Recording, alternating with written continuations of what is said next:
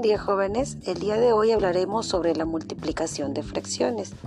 Recuerden que en la última clase de matemáticas vimos que una fracción se divide en dos partes, la parte de arriba y la parte de abajo.